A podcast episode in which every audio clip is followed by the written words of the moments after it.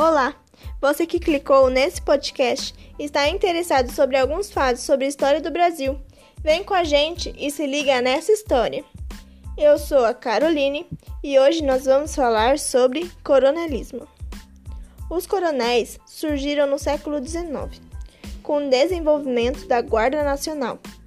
Assim, os grandes proprietários de terra, que eram leais ao governo, eles recebiam o cargo de coronel e podiam exercer o controle local, com relação de influência e troca de favores com os políticos.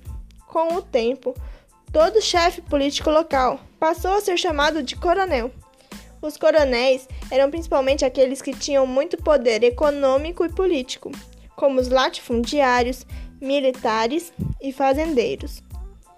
O coronelismo é uma prática sociopolítica que foi muito comum no Brasil durante a República Velha, de 1889 a 1930. Os coronéis tinham poder sobre as camadas de classe mais baixa da população e oprimiam as pessoas para garantir o voto na pessoa que eles quisessem. Muitas vezes, eles utilizavam de ameaças e violência física e psicológica para fazer com os eleitores votassem nos políticos já determinados. O voto era aberto. Não tinha como a população oprimida não seguir as ordens do coronel. Eles tinham muito poder. Com isso surgiu também a figura do jagunço. O jagunço era um funcionário do coronel, contratado para fiscalizar a votação. Se um eleitor mudasse o voto, o jagunço poderia agir com violência contra ele. Bom, foi nesse contexto também que surgiu o famoso voto de cabresto, que nós temos um podcast aqui que fala sobre esse assunto. Depois desse podcast, vai lá e acessa esse também.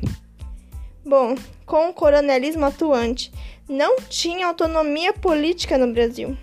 Deputados, presidentes e governadores permaneciam em seus cargos por longos períodos ou trocavam por candidatos do mesmo grupo, que por muito tempo eram políticos de São Paulo e Minas Gerais, que ficou conhecido como a política do café com leite, que também temos um podcast sobre isso nesse canal. Então, acesse ele também depois, viu? Bom, infelizmente, o nosso podcast chegou ao fim. Eu me despeço por aqui até a próxima!